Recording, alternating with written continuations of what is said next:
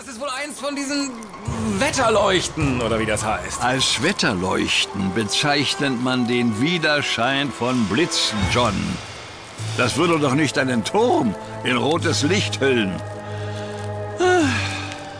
Du warst nie die hellste Kerze im Leuchter. Mr. McLaughlin, Physik lag mir eben noch nie. Gut, es ist kein Wetterleuchten. Aber wieso leuchtet der Turm dann in diesem Rot? Tja, also. Ich meine. Es ist wieder hier. Ich habe es immer gewusst. Ich habe es immer gesagt. Es ist wiedergekommen. Mara. Geht es dir gut? Nein, mein Kind. Nein, nein, es geht mir nicht gut. Niemandem von uns geht es gut. Wir sind alle in Gefahr, in großer Gefahr. Was meinst du?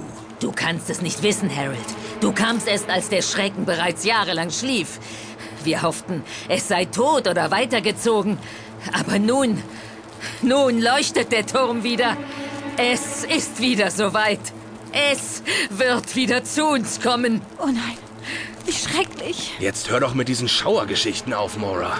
Du machst Susan Angst. Ja, sie sollte auch Angst haben. Heute Nacht wird jemand sterben. Ach, ach, und ich hatte so sehr gehofft, dass es vorbei sei. Ach, am besten geht ihr alle in eure Häuser zurück und versteckt euch. Ja, ja, das wird das Beste sein. Verschließt die Türen und betet, betet, betet. Mehr mit sich selbst redend als an uns gewandt, sprach Mora vor sich hin und ließ uns am Ufer zurück. Mit einem Schaudern blickte sie dem roten Leuchten entgegen.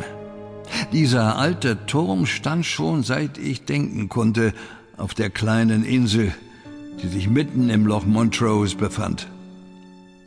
Noch nie hatte ich etwas Ungewöhnliches bemerkt. Doch nun sah ich dieses Leuchtphänomen mit eigenen Augen und fand keine Erklärung dafür. Die geisterhaft bleiche Scheibe der Sonne verschwand hinter den blauschwarzen Hügeln des Umlandes, und durch die abendliche Stille meinte ich eine Art Fauchen zu vernehmen. Durch die abendliche Stille meinte ich eine Art Fauchen zu vernehmen.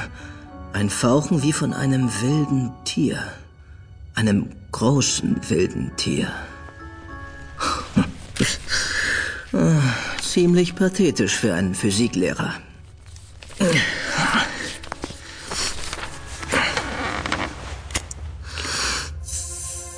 Sie fragen sich wahrscheinlich, wer ich bin und was ich hier eigentlich tue.